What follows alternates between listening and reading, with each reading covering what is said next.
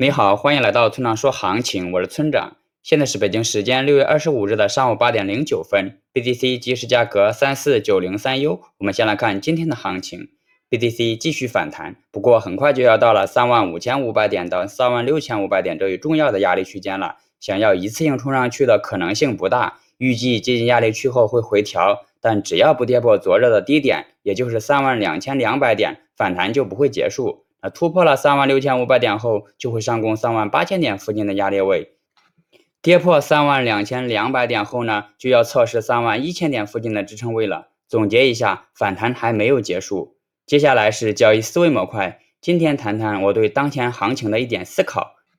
关于当前行情所处的阶段，我认为是反转的前期，而且后面大概率是要反转向上的。那该阶段的特点是刚经过了一轮暴力的去杠杆。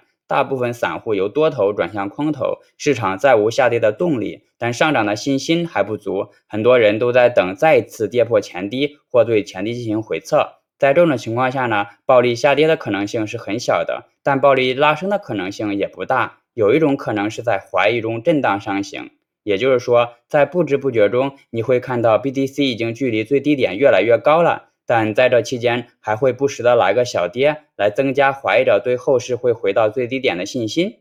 那支撑我产生此观点的，除了有时间周期和链上数据这个被我多次提及的因素外，还有市场多次从低迷中走出来的亲身经历。那投资界有一句话是这样说的：当大家都不看好的时候，机会往往是最大的；当大家都一致看好的时候，风险往往是最大的。你回想一下，最近大的机会是不是发生在大跌的那天？至于现在，我认为正处于大多数人怀疑的阶段，机会犹在。好了，以上就是本期节目的全部内容。如果你想参考我的最新操作，请查看今天的策略版分析。拜拜。